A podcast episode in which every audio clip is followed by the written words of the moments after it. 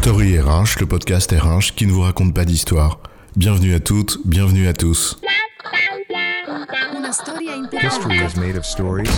Dans cet épisode, nous allons nous demander ce que ça suppose de particulier de manager des experts. Alors là, je t'arrête un instant. C'est normal, t'es pas une spécialiste, je t'en veux pas, mais il faut qu'on la reprenne. Tu vois, c'est pas du tout précis ça. D'abord, tu dis expert, tu oublies les expertes. En disant, je cite, ce que cela suppose de particulier, tu exclus de fait l'hypothèse que cela ne suppose rien de particulier. J'ajoute en outre que tu parles des experts comme s'il s'agissait d'une population homogène, sans parler du fait que même si c'est un détail... Oh, stop, chef T'es chiant là. C'est une phrase d'intro. On ne va pas faire une phrase d'intro qui fait deux minutes. C'est une synthèse, donc court. Donc oui, c'est imparfait. Pour un spécialiste de la question, c'est sûr. Mais c'est ce qu'il faut en l'occurrence pour les auditeurs et les auditrices. Du moins, à ce stade. Le simple est toujours faux, ce qui ne l'est pas est inutilisable, disait Paul Valéry. Et les experts ne sont pas tous des spécialistes. Alors, manager des experts, c'est quoi l'histoire? C'est toujours tentant de réduire un groupe de personnes à quelques caractéristiques réductrices. C'est vrai. Loin de nous l'idée de mettre tous les experts, et les expertes, dans le même sac. Experts ou pas, la nature humaine est d'une extraordinaire diversité. Et c'est ce qui en fait un des charmes. On ne va pas ouvrir un débat d'experts sur ce que ça signifie être un expert. On va se contenter, ce qui nous semble largement suffire dans la perspective qui nous anime ici, de poser quelques jalons pour comprendre de quoi on parle. Néanmoins, il suffit de voir comment l'ultra-crépidiarisme fait des ravages pour se convaincre de la pertinence du sujet. Comme au comptoir, chacun et chacune y va de sa vérité, qu'il ou elle érige en évidence universelle. Bref, nous ne sommes pas des experts de l'ultra-crépidiarisme non plus, alors on va la fermer.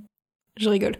On va poser un premier jalon donc en rappelant que le mot expert vient du latin expertus, ou en substance qui a fait ses preuves. En d'autres termes, une excellence reconnue, généralement par ses pairs, ce qui ouvre d'ailleurs un autre sujet qu'on ne traitera pas ici. Tiens, ça me rappelle quand même une image qu'on utilisait pour qualifier les niveaux les plus élevés du critère connaissance de la méthode A. Il y a le niveau où tu écris des livres reconnus sur ton sujet, puis le niveau d'après, où là, ce sont les autres qui écrivent des livres sur toi.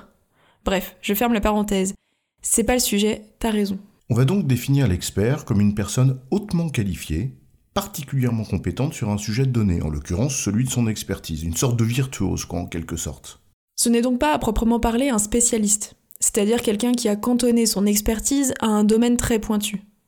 Expert et spécialiste, c'est pas rigoureusement la même chose, même si on peut se demander s'il est raisonnablement possible d'exceller dans tous les domaines à la fois, sauf à considérer que ta spécialité soit justement la transversalité. Expert et spécialiste sont donc deux notions proches, mais pas rigoureusement identiques. L'expert en entreprise dont nous parlons ici est quand même celui ou celle qui a développé une compétence forte dans un domaine spécifique ou ceux qui y sont rattachés directement, et qui professionnellement s'inscrit plutôt dans une logique de profondeur des compétences plutôt que de largeur. Cela renvoie à l'éternel débat sur l'interdisciplinarité. Edgar Morin en parle ainsi, je cite La frontière disciplinaire, son langage et ses concepts propres vont isoler la discipline par rapport aux autres et par rapport aux problèmes qui chevauchent les disciplines. L'esprit hyperdisciplinaire va devenir un esprit de propriétaire qui interdit toute incursion étrangère dans sa parcelle de savoir. Voilà donc potentiellement deux traits caractéristiques de l'expertise une vision certes plus pointue, mais moins globale, d'une part, et d'autre part, une propension à délimiter un territoire. On va s'intéresser à ces deux points. D'abord le premier. La profondeur de vue se fait par nature au détriment de la largeur de vue. On ne dit pas que l'expertise conduit à une moindre hauteur de vue, mais qu'elle embrasse plus profond, donc moins large. Jolie comparaison. En d'autres termes, on creuse un sujet et donc dans le fond de ce trou, on voit moins bien ce qui se passe ailleurs. On voit toujours le ciel, c'est la hauteur de vue, mais on est par nature moins conscient de ce qui se passe dans les autres trous. Ah, les petits trous, toujours des petits trous. On voit la problématique du cloisonnement se dessiner. Or, lorsqu'on manage, par nature, on est confronté à un champ de contraintes plus vaste, qui peut conduire à ce que les arbitrages que l'on rend ne soient pas guidés que par un paramètre technique. Prends l'exemple du confinement. C'est intéressant d'un côté un avis purement scientifique, mais de l'autre, des problématiques d'ordre social, économique, etc. les arbitrages rendus tiennent par nature compte d'un ensemble de facteurs plus large que celui de l'expert, à qui d'ailleurs c'est pas ce qu'on demande. Il y a donc là deux axes managériaux, même si c'est loin d'être les seuls, sur lesquels il faut être particulièrement vigilant. Le premier, la pédagogie des décisions et des arbitrages pour que l'expert, dont l'avis n'aurait pas primé dans une décision, comprenne réellement en toute transparence la nature des autres facteurs qui ont présidé à l'arbitrage. Et le second, faire comprendre à l'expert ce dont on a besoin de sa part pour rendre ses propres arbitrages, pour qu'il puisse trouver la juste synthèse et orienter ses efforts avec pertinence. En d'autres termes, on ne demande pas à l'expert d'étaler et justifier son expertise. On la connaît et surtout on la reconnaît. D'ailleurs, on y fait appel. En fait, on lui demande de nous fournir les clés de compréhension pour prendre de bonnes décisions. Et pour ça, l'expert a besoin aussi de comprendre la finalité que l'on poursuit. Exprimer ce dont on a besoin pour décider, ouvrir le champ de conscience de l'expert pour qu'il puisse ajuster son action, expliquer en toute transparence les arbitrages rendus. Une affaire de pédagogie plus exigeante, peut-être. La seconde dimension, évoquée précédemment, relève du potentiel réflexe de territoire et de l'isolement de l'expertise. Barricader derrière un langage choisi et hermétique aux autres pour que le profane n'investisse pas son terrain. C'est peut-être simplement propre à l'être humain et pas seulement aux experts ce type de réflexe. L'expert utilisera, oui, certes, l'expertise comme rempart, mais là où d'autres utiliseront d'autres leviers, et tous les métiers usent de cette ficelle. Si la spécialisation a une propension à l'isolement et au territoire, comme le soulignait Edgar Morin, la détention d'un savoir en conduit aussi certains au melon, ce qui n'aide pas à rompre l'isolement. Bref, deux exigences managériales en la matière. La première relève encore de la pédagogie, celle de ce à quoi participe l'expertise, pour que celle-ci ne s'assèche pas à force de s'enrouler sur elle-même, mais soit bien consciente qu'elle s'inscrit dans une perspective collective pour laquelle elle œuvre, comme tout le monde. Et une relativisation des choses pour éviter le risque de sentiment de toute puissance, qui non seulement isole l'expert, mais peut le rendre d'accès difficile pour les autres.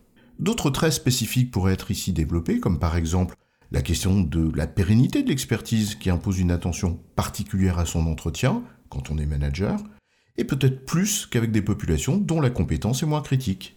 Mais il y a aussi les facteurs de motivation, ou le sujet de la reconnaissance, avec une population qui aime son expertise et la matière dont elle fait l'objet. La motivation intrinsèque y est peut-être un moteur plus fort, un challenge technique, un champ d'application plus attirant qu'ailleurs, etc. Et d'ailleurs, combien d'experts ont par exemple privilégié des jobs qui sont peut-être moins bien payés, ou des boîtes qui sont moins reluisantes sur le CV, mais qui offrent un terrain de jeu particulièrement excitant au regard de leur expertise?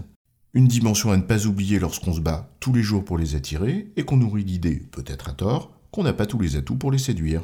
C'est aussi une formidable opportunité pour l'entreprise, avec là un trésor de compétences à transmettre. On peut par exemple ainsi s'appuyer sur un vivier d'experts pour former les autres collaborateurs en interne. Tous ces traits liés à la reconnaissance, au développement des compétences, etc., relèvent d'une écoute particulière de la personne et de ses spécificités pour trouver des réponses circonstanciées. Peut-être aussi des réponses plus exigeantes. Mais après tout, cela vaut pour tout le monde, et n'est-ce pas cela même l'art du management? En résumé, on manage les experts comme les autres. Mais les traits liés à l'expertise demandent une plus grande vigilance sur la pédagogie du projet auquel l'expertise contribue, sur le risque d'isolement et de cloisonnement, sur la nécessité d'entretien et de développement des compétences, et sur les facteurs de motivation liés à l'intérêt du travail et l'expression de l'expertise. J'ai bon chef? Oui, tu as bon, mais on va pas en faire toute une histoire. Story RH, le podcast RH qui ne vous raconte pas d'histoire. Retrouvez tous les épisodes sur storyrh.fr.